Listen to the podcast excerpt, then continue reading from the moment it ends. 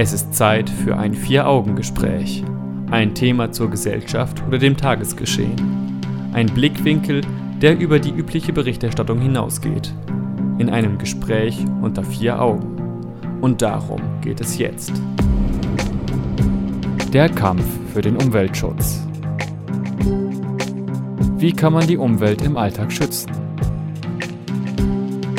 Was ist schädlicher, Auto, Schiff oder Flugzeug? Das Vier-Augen-Gespräch mit Jan Keke und Stefan Seefeld.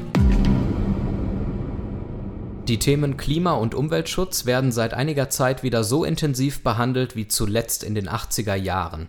Das liegt daran, dass diese Themen dringlich werden und wir in Gefahr laufen, unsere Umwelt dauerhaft zu stark zu schädigen. Hätte man die in den 80er Jahren geforderten Maßnahmen umgesetzt, könnten wir uns heute entspannter mit dem Thema auseinandersetzen. In der heutigen Sendung werde ich einfache Tipps für den Umweltschutz im Alltag geben und über die Gefahr von Plastik sowie über den Regenwald und das Spannungsverhältnis zwischen Umweltschutz und dem Erhalt von Arbeitsplätzen sprechen. Das mache ich aber nicht alleine, sondern mit meinem Gesprächspartner Jan Keke in einem Gespräch unter vier Augen. Guten Abend. Guten Abend, Stefan. Glaubst du, dass Klima- und Umweltschutz als Thema einfach gerade im Trend ist und in einigen Monaten wieder vergessen wird? Oder glaubst du, dass nachhaltig ein Umdenken in den Köpfen der Menschen stattfindet? Ich habe, also ich hoffe, dass es auf keinen Fall in den nächsten Monaten wieder aus den Köpfen der Menschen verschwindet, denn das wird ja immer aktueller eigentlich, das Thema. Natürlich liegt es momentan im Trend. Die Fridays for Future Demonstrationen haben da einen Anstoß gegeben. Wir haben uns ja auch mal in einem anderen Podcast darüber unterhalten, ob diese Demonstrationen irgendwie etwas bringen. Und ich muss sagen, ja, das tun sie ja durchaus, denn wir haben jetzt einen öffentlichen Diskurs und ich finde das schon mal sehr wichtig. Und ich finde es auch wichtig, dass die Politik jetzt versucht, äh, Maßnahmen zu ergreifen. Und diese Maßnahmen müssen dann konsequent ähm, durchgeführt werden. Und das sollte halt nicht in den nächsten Jahren wieder losgelassen werden, sondern durchaus weiter fortgeführt werden. Gut, dann schauen wir mal, ob das tatsächlich der Fall sein wird oder ob es sich dann doch als Trendthema herausstellen wird. Im Laufe der Sendung sprechen wir jetzt erstmal darüber, wie gefährlich eigentlich Plastik für unsere Umwelt ist und was auch die Vorzüge von Plastik durchaus sind. Dann machen wir mal einen Vergleich. Auto, Flugzeug, Schiff. Was ist da eigentlich tatsächlich umweltschädlicher und was ist äh, besser für die Umwelt? Wir reden kurz über den Regenwald, dann sprechen wir eben über das Spannungsverhältnis Umweltschutz versus Wirtschaft und Arbeitsplätze und dann geben wir die besagten Tipps im Alltag, die man ganz einfach umsetzen kann. Und wenn man sich da ein paar von raussucht, dann ist das ja vielleicht schon ganz hilfreich. Warum benutzen wir so viel Plastik? Naja, Plastik ähm, hat viele Vorteile. Es macht uns flexibel. Ne? Wir denken zum Beispiel mal an unseren Kaffee to go oder auch unser Essen, wenn wir beim Imbiss irgendwie was kaufen. Äh, dann kommen wir ja nicht mit unserem eigenen Geschirr dahin und lassen uns das Essen draufgeben, sondern wir kriegen da was von. Wir kriegen dann auch häufig noch eine Plastiktüte mit.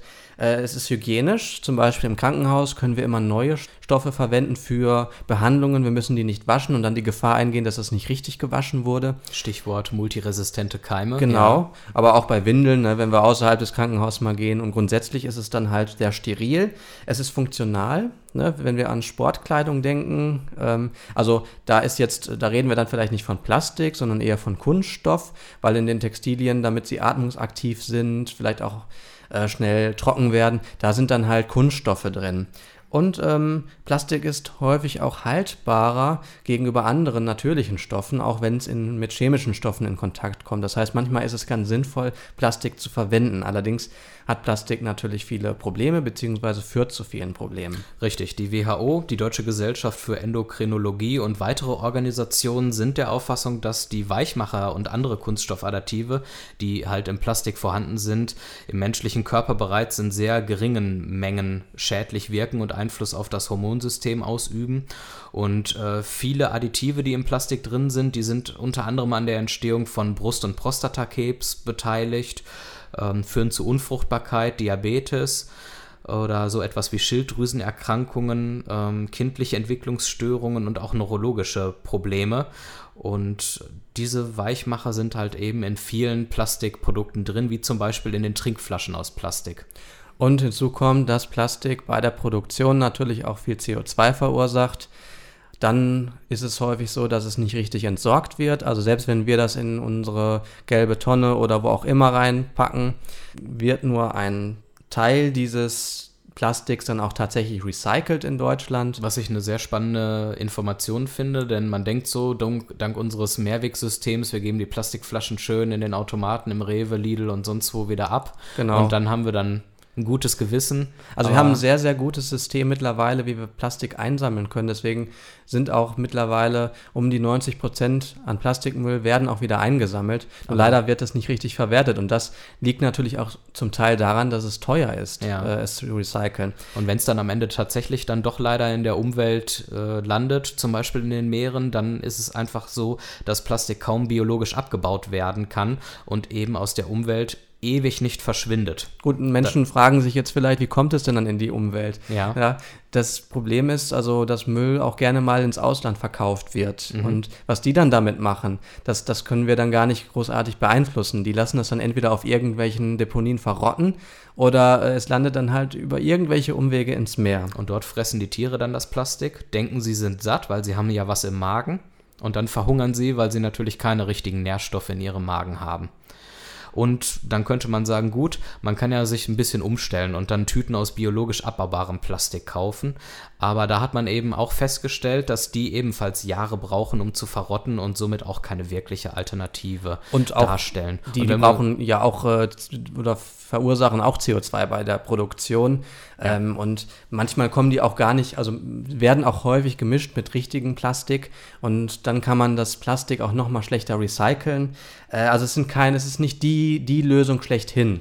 Aber wir sind da schon äh, so langsam, aber sicher auf einem guten Weg. Im Moment ist es so, dass laut Schätzungen etwa 150 Millionen Tonnen Plastik in den Weltmeeren umherdümpeln und Forscher schätzen, dass sich die Menge bis 2030 bereits verdoppeln könnte.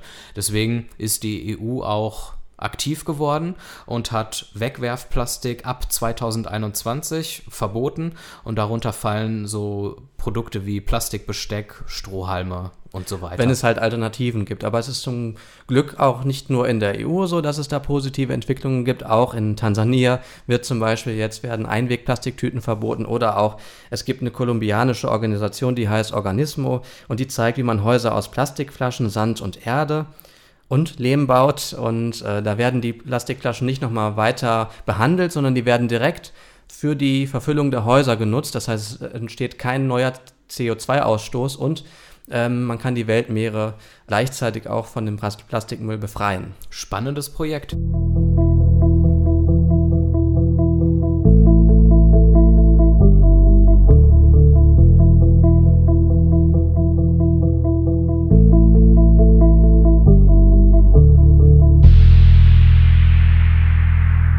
Gerade haben wir über Plastik gesprochen und was für problematische Auswirkungen Plastik auf unsere Umwelt hat.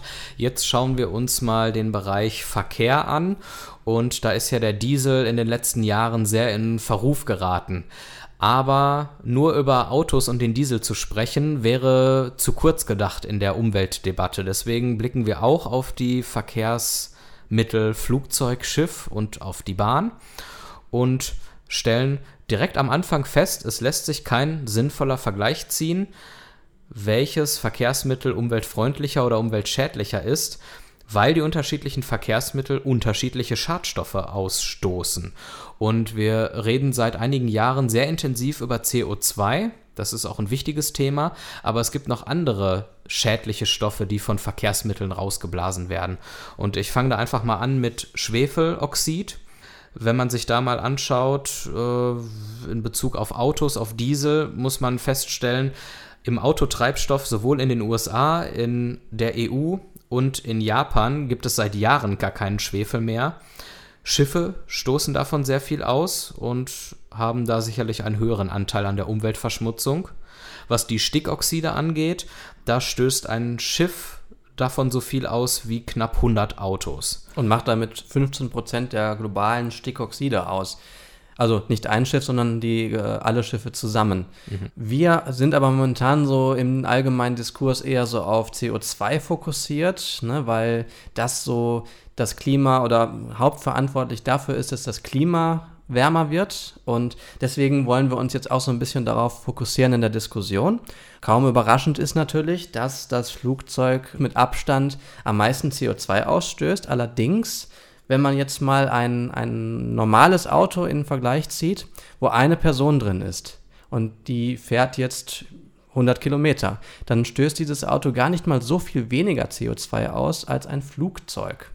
Und das ist eigentlich schon relativ spannend natürlich. Aber sobald wir vier Personen in dem Auto haben, ähm, sieht das natürlich radikal anders aus. Dann verbraucht das Auto viel weniger CO2 als das Flugzeug. Was lernen wir also daraus? Fahrgemeinschaften bilden kann das Klima schonen.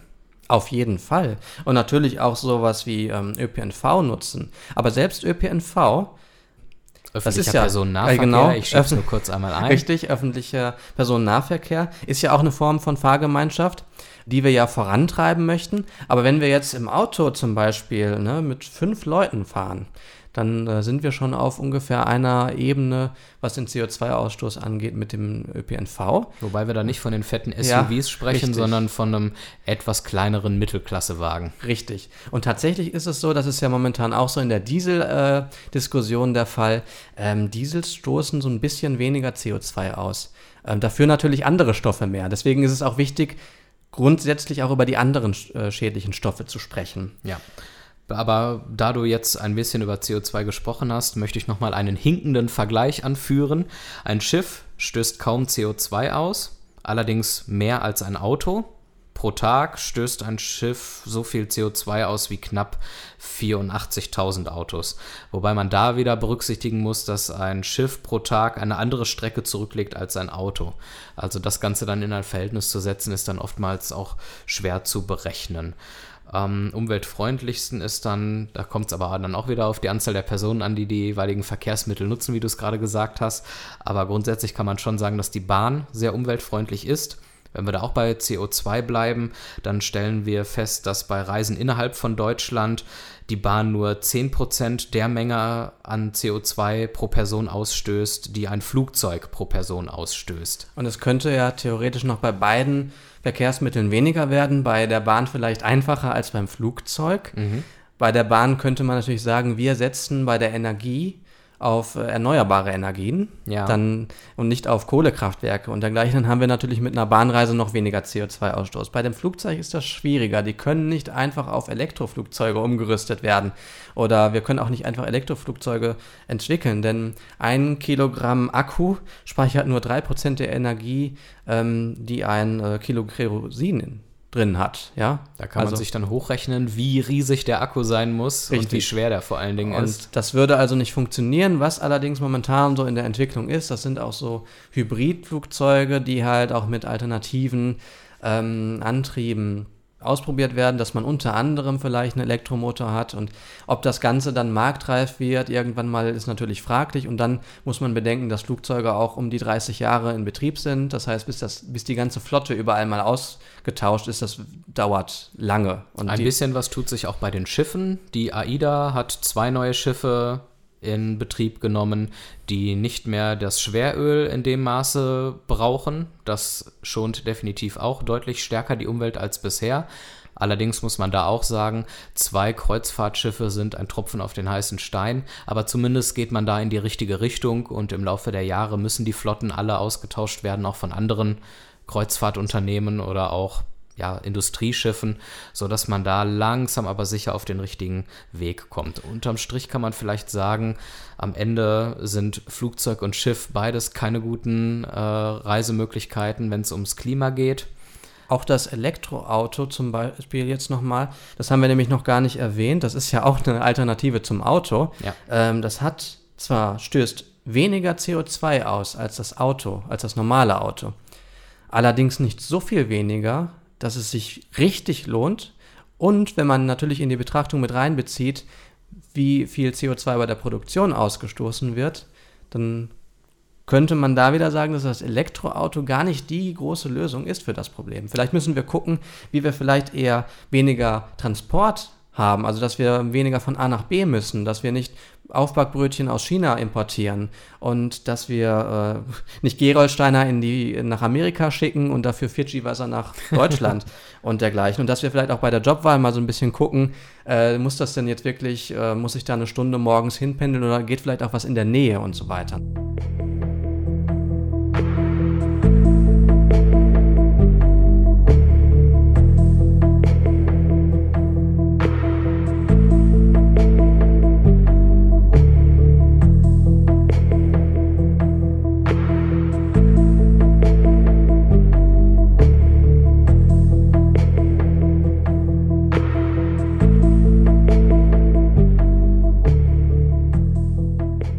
Kampf für den Umweltschutz. Das ist das Thema im Vier-Augen-Gespräch heute Abend.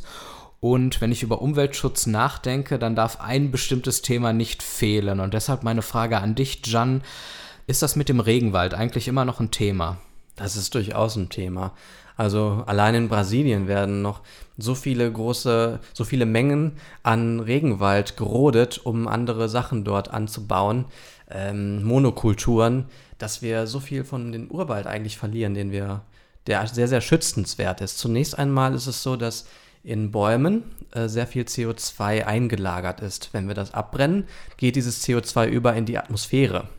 Und deswegen müssten wir eigentlich gucken, dass die Wälder, die wir haben, erhalten bleiben. Zudem ist so ein Regenwald ein ganz äh, interessantes und spezielles Ökosystem, denn dort bleibt die Feuchtigkeit ähm, ja in so einer Art Kreislauf erhalten. Das heißt, ähm, ja, wie der Name schon sagt, es regnet dort relativ häufig. Wir haben eine hohe, hohe, Luftfeuchtigkeit. Das ist ein sehr guter Raum für Pflanzen und Bäume dort ähm, zu wachsen. Wenn wir das roden, dann besteht die Gefahr, dass daraus eine Art Wüste entsteht. Und diese Wüste kann dann nicht mehr, nicht mehr dafür sorgen, dass Feuchtigkeit da ist. Es, es gibt keinen fruchtbaren Boden mehr. Und ähm, das verdrängt dann natürlich auch, also allein die Rodung verdrängt natürlich schon die Ureinwohner und die Tiere in dem Bereich. Das ist ja ein altbekanntes Thema letzten Endes. Deswegen meine Frage da, ist da Aufforstung möglich, dass der Regenwald nicht mehr kleiner wird? Oder ist man vielleicht schon an dem Punkt, dass man äh, den Regenwald an einem Punkt hat, dass er nicht mehr kleiner wird, sondern man hält die Größe jetzt? Wie sieht es da aus? Also der ähm, Regenwald wird meinen Informationen zufolge immer noch deutlich, also immer noch kleiner. Wenn man mhm. sich anguckt, wie viele Wälder weltweit noch verschwinden, dann ist das eine richtig schlimme ähm, ein richtig großes Ausmaß. Allerdings gibt es tatsächlich Projekte, allein in Afrika gibt es ein paar Projekte, die dafür sorgen, also dass Wälder wieder aufgeforstet wird. Und das Interessante ist halt, dass man versucht, in der Wüste oder in wüstenähnlichen Bereichen wieder aufzuforsten, dass da so eine Art Wasserkreislauf entsteht.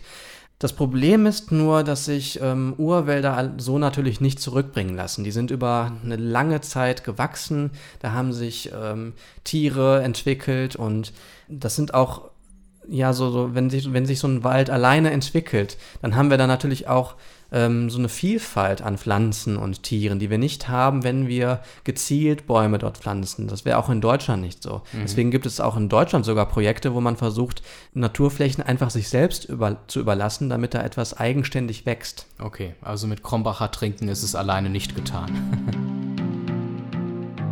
es ist Zeit für ein Vier-Augen-Gespräch. Das Vier-Augen-Gespräch mit Jan Keke und Stefan Seefeld.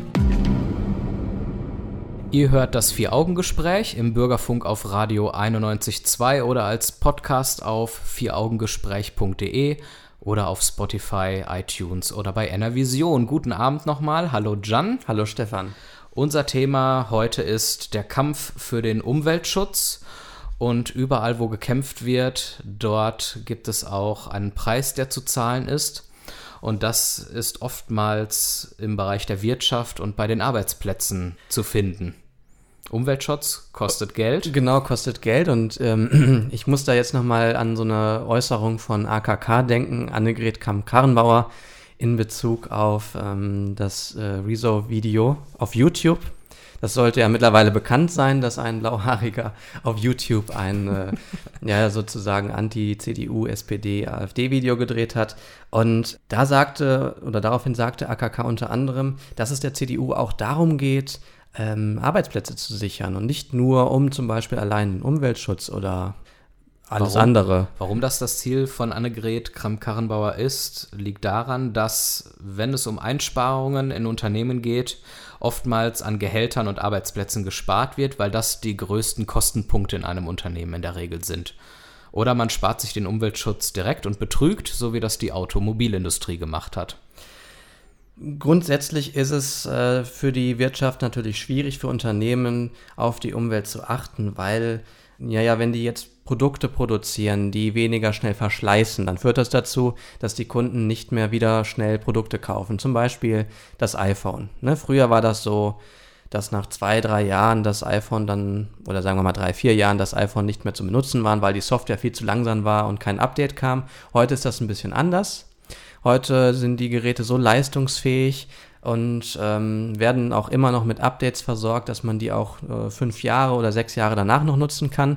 Das ist aber schlecht für Apple, weil die dann keine neuen Produkte kaufen. Ein anderes Beispiel ist die E-Mobilität. Die wird Arbeitsplätze kosten, weil die Produktion einfacher wird. Das haben wir ja schon öfter in den Nachrichten gehört. Dennoch werden natürlich auch neue Arbeitsplätze entstehen aufgrund neuer Fertigungsmethoden, neuer Technologien und neuer Produkte. Der Haken daran ist aber eben der, dass nicht jeder in der Lage sein wird oder Lust haben wird, einen neu entstandenen Arbeitsplatz anzunehmen. Auch zum Beispiel in der IT-Branche. Da ist es so, dass diese Berufe sehr anspruchsvoll sind fachlich und von nicht jedem ausgeübt werden können. Also sie sind sehr fachspezifisch. Ne? Anspruchsvoll genau. sind viele Berufe, aber die, äh, die IT ist eben so eine, ich meine, früher hat man das so als Nerd-Bereich gesehen und ich meine, es ist immer noch so, dass die, dass die breite Masse sich für IT-Themen nicht begeistert. Ja, und was ja. manche Programmiersprachen angeht, ist es auch einfach ein sehr anspruchsvoller Beruf, den einfach nicht jeder erlernen kann mitunter. Richtig, das wird man dann schon sehr kompliziert. man braucht ein gewisses Talent für vielleicht auch mathematische Themen. Richtig. Und das hat eben nicht jeder. Das wir ist werden, richtig. Wir werden also dem Phänomen gegenüberstehen, dass wir einen Fachkräftemangel weiterhin haben werden bei steigender Arbeitslosigkeit.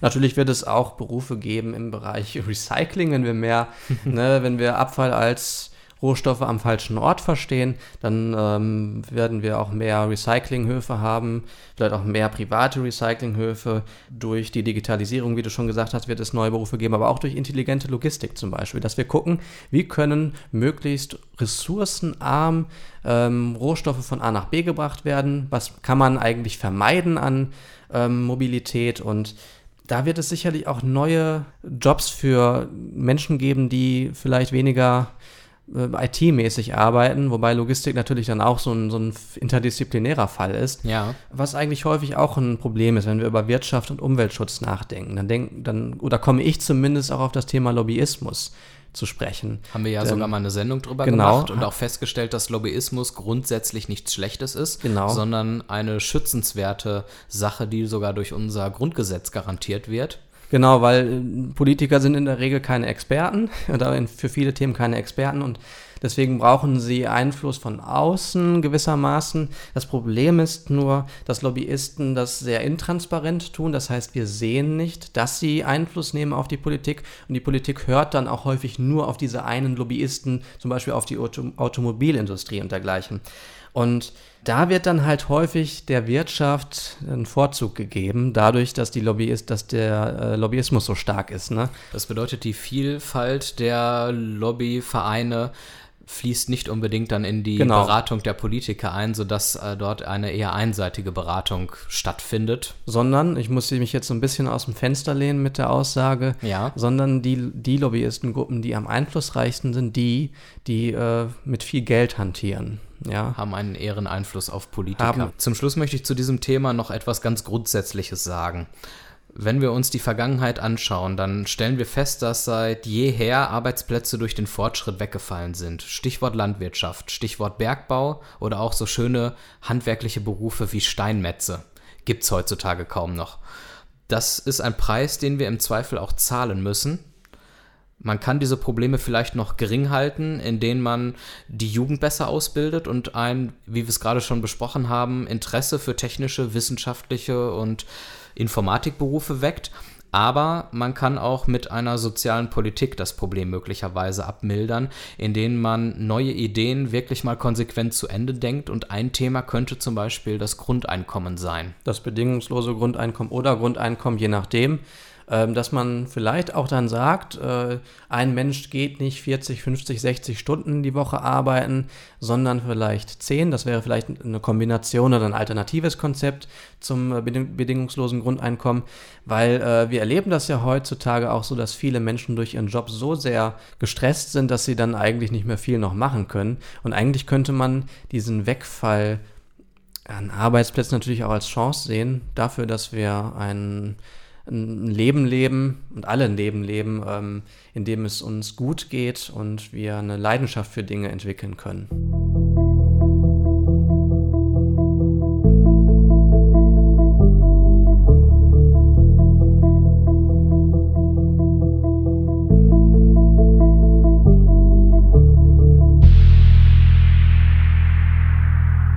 Klima- und Umweltschutz sollte meiner Meinung nach immer auch praktikabel sein.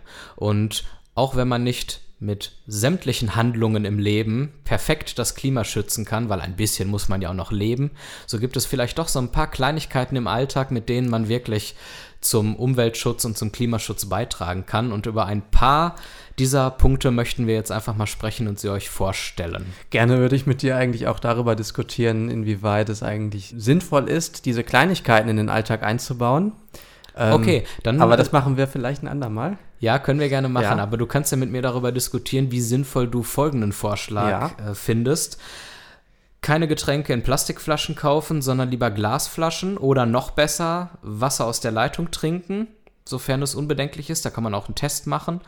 Und für die Kohlensäure kann man ja so einen Wassersprudler kaufen. Kann man. Man muss sogar gar nicht unbedingt nur auf Glasflaschen äh, zurückgreifen, sondern man kann auch ähm, Plastikmehrwegflaschen nutzen.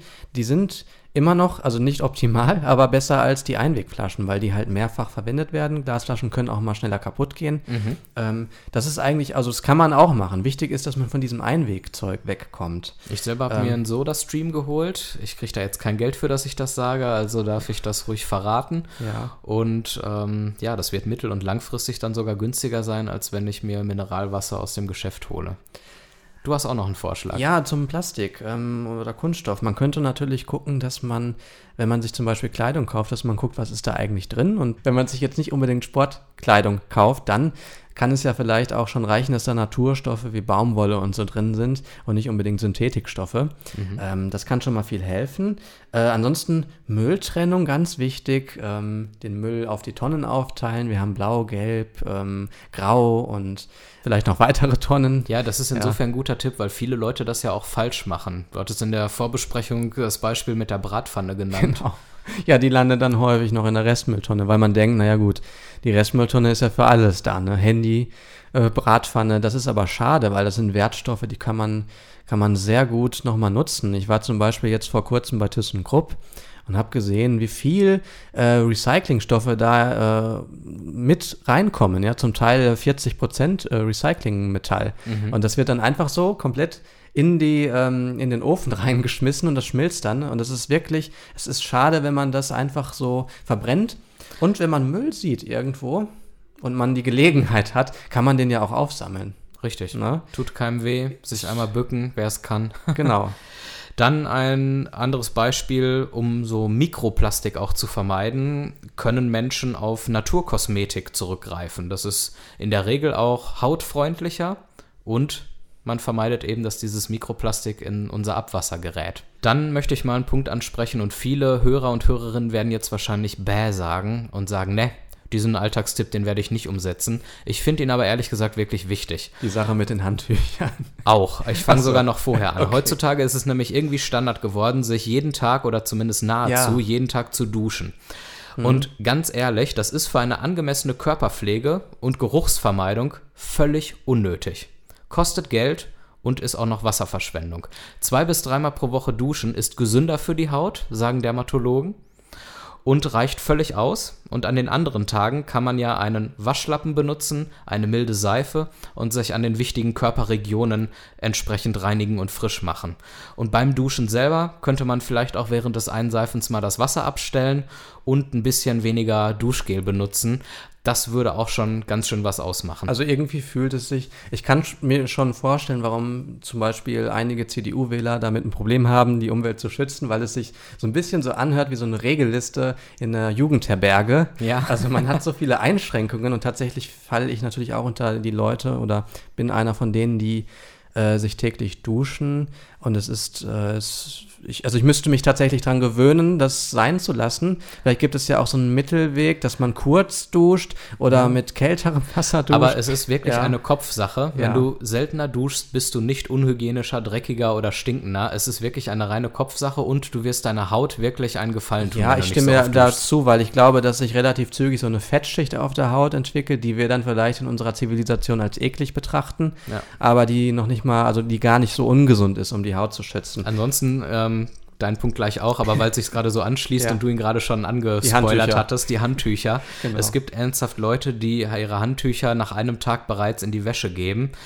Ähm, was vielleicht bei einer Großfamilie von acht Personen Sinn machen kann über den Tag. Aber in der Regel kann man Handtücher auch bedenkenlos mehrfach benutzen, ohne dass man gleich schlimme Krankheitserreger sich einfängt man muss nicht jeden oder jeden zweiten Tag die Handtücher in die Wäsche geben. Naja, wenn alle Leute, die jeden Tag ihr Handtuch wechseln, jetzt jeden zweiten Tag das machen, damit halbieren sie dann schon CO2-Ausstoß, der durch die Wasch Waschmaschine vielleicht verursacht und wird. Und vor allen Dingen, denkt ja. dran, Leute, das kostet auch alles Geld. Ihr spart damit Arbeit, ständig das Putzen und Waschen und das Geld für Wasser, für Waschmittel und so weiter. Und Aber auch da uns die Zeit langsam ja, wegläuft, ein Gärten, Punkt ich wollte, von deiner Seite. Genau, ich wollte auf die Gärten noch zu sprechen kommen, denn ich finde es wichtig, dass man seine Gärten und Vorgärten umweltfreundlich gestaltet, sodass da keine Monokulturen sind, dass sie nicht insektenfeindlich sind und äh, es sollte auch Wasserstellen für zum Beispiel Vögel und andere Tiere geben. Ähm, man muss den Rasen nicht immer total kurz mähen. Ich weiß, das ist auch wieder schwierig, weil wir haben eine Ästhetik von kulturellem Garten, die äh, eben sagt, dass wir den Rasen kurz haben müssen. Wir brauchen eben Raum auch für wilde Wiesen. Ähm, und eine Lavendelpflanze auf dem Balkon kann zum Beispiel auch schon viel bringen. Und viele Insekten ernähren. Viele Insekten ernähren. Wir müssen uns vielleicht eine andere Ästhetik für Gärten oder könnten wir uns vielleicht mal aneignen. Weitere Tipps gibt's auf unserer Homepage vieraugengespräch.de. Und natürlich, wir sind jetzt am Ende unseres ähm, inhaltlichen Teils der Sendung angekommen im Prinzip. Wir möchten noch darauf hinweisen, dass das natürlich nicht alle Punkte sind, die wir jetzt genannt haben. Und uns ist natürlich klar, dass es einzelne Menschen auch überfordern kann und vielleicht auch irgendwo den Spaß nehmen kann, wenn man auf alles gleichzeitig achtet. Und zwar ist es jetzt nur wichtig, mal aufzuzeigen, an wie vielen Stellen man was für die Umwelt tun könnte.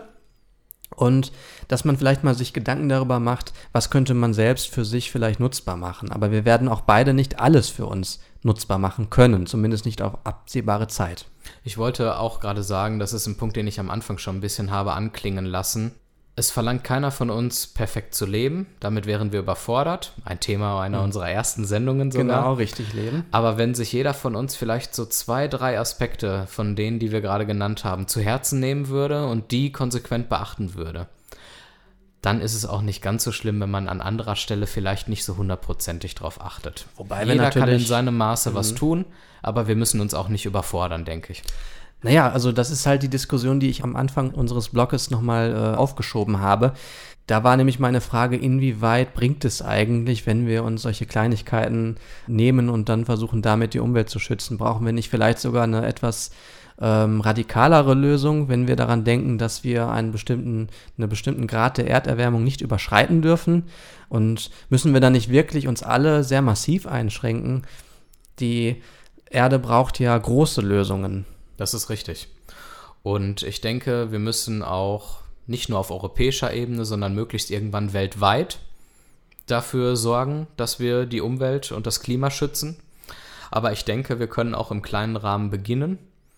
Und wenn das nicht nur der Einzelne macht, sondern wir es schaffen, unsere Freunde und Bekannte zu überzeugen und jeder irgendwann äh, seinen Beitrag leistet, dann summieren sich diese vielen sehr geringen Beiträge und fallen am Ende dann doch ein Stück weit ins Gewicht. Ich denke, es ist diese Kombination aus unserem Alltagsverhalten, aus der Erkenntnis, dass wir uns in unseren Ansprüchen und in unserem Handeln ein bisschen einschränken müssen, kombiniert mit den großen politischen Lösungen, mit neuen Technologien, die entwickelt werden müssen im Bereich des Fliegens, damit das umweltfreundlicher wird, im Bereich der Schiffsfahrt, etc. Und ich glaube auch, dass wir, wenn wir uns die Kleinigkeiten oder zumindest einige dieser Kleinigkeiten zu Herzen nehmen, dass wir auch gut Vorbilder sein können für junge Menschen, die nachwachsen, Genau. ähm, weil die das nämlich sehen und sich dann Bewusstsein dafür entwickeln, dass Umwelt geschützt werden muss, dass man was machen kann.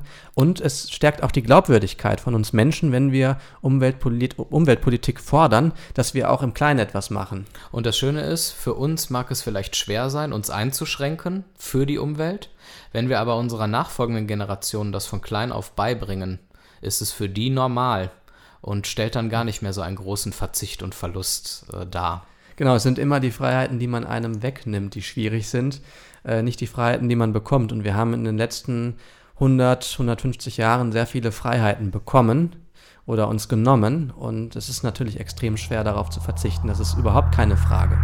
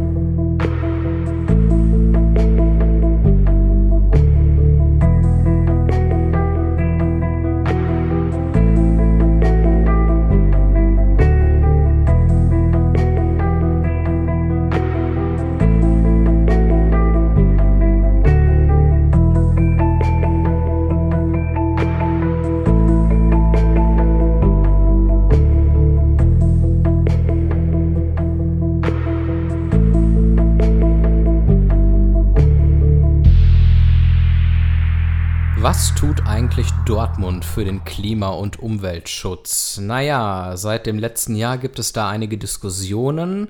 Ich werfe mal ein Stichwort in den Raum, B1. Tja, die und da wird es bei einigen klingeln. Genau, die Schadstoffbelastung an der B1 äh, soll sehr hoch sein. Deswegen hat man sich jetzt ähm, überlegt, es gibt dort bereits ein nächtliches Fahrverbot für Lkw. Und man hat überlegt, sollte man das vielleicht auch äh, ausweiten auf den Tag, dass dort die Schadstoffbelastung eben geringer ist. Und Am Mittwoch, den 20. März, da stellte dann die SPD im Umweltausschuss den Antrag, durchfahrende Schwerlaster ganztägig von der B1 zu verbannen und Lkw, die nicht ein Ziel in Dortmund anfahren oder von hier aus starten, die sollen frühzeitig umgeleitet werden, um eben die Schadstoffbelastung auf der B1 zu reduzieren und ein generelles Dieselfahrverbot damit auch dann zu verhindern. Und die Mehrheit Genau. im Ausschuss stimmte diesem Vorschlag dann auch zu. Also man muss nochmal betonen, das hast du jetzt gerade gesagt, dass es ein Durchfahrtsverbot gibt und kein äh, Einfahrtsverbot. Ne? Also Lkw, die in Dortmund bleiben oder die da halt Waren äh, anliefern in dem Bereich, die dürfen immer noch reinfahren. Genau.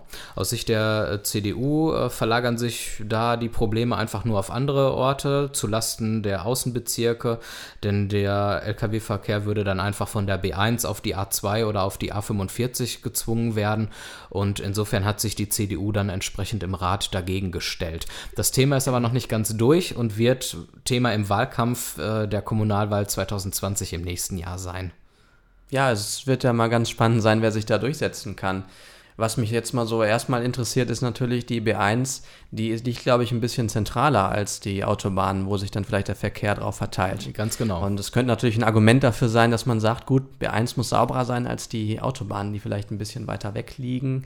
Aber Wir behalten Ja. das auf jeden Fall im Auge und schauen mal, inwieweit sich da die Dortmunder Politiker weiter äh, für oder dagegen einsetzen werden. Wir sind damit am Ende unserer Sendung. Danke, Jan, für das Gespräch. danke, Stefan. Ihr könnt diese und alle bisherigen Folgen gerne nachhören, falls ihr später reingeschaltet habt oder die Sendung ganz verpasst habt. Das geht im Internet auf vieraugengespräch.de, bei Spotify, iTunes und in der Vision. Und in den sozialen Netzwerken könnt ihr uns auch folgen, dann bleibt ihr immer auf dem neuesten Stand. Wir sind im nächsten Monat wieder da, wünschen euch noch einen schönen Abend und einen guten Start in die neue Woche. Macht's gut, tschüss. Tschüss.